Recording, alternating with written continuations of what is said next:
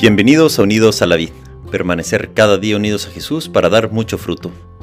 Lunes de la 32 semana del tiempo ordinario, 13 de noviembre de 2023.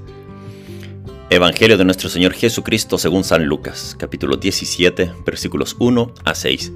Leeremos un extracto.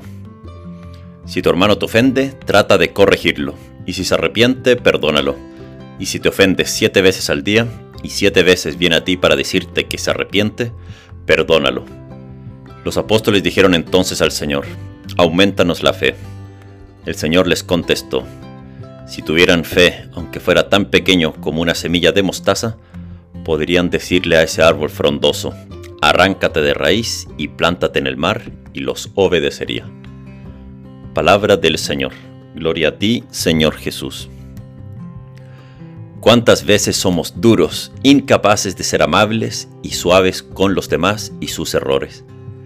Si alguien comete un error que nos afecta, enseguida nos, nos hemos enojado y amargado contra esa persona.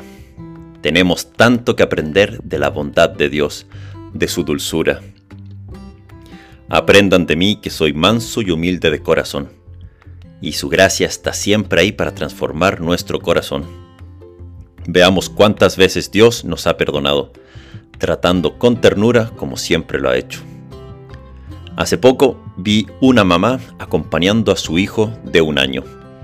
El hijo como que se iba y empezaba a subir una escalera yendo a un lugar peligroso, y la mamá lo volvía a bajar.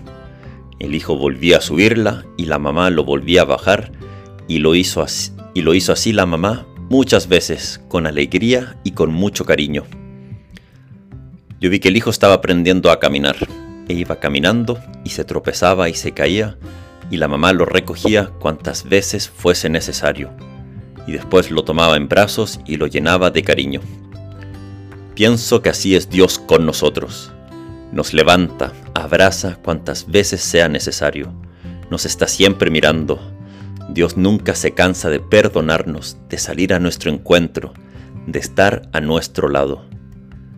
Y cuando estamos en el suelo llorando, pidiendo que nos levante, Él siempre estará ahí y lo hará como la mejor de las madres o padres. Y este amor tan grande que experimentamos lo tenemos que llevar también a nuestra propia vida.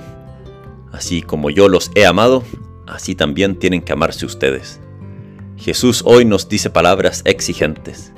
Si te ofendes siete veces al día y siete veces viene a ti para decirte que se arrepiente, perdónalo.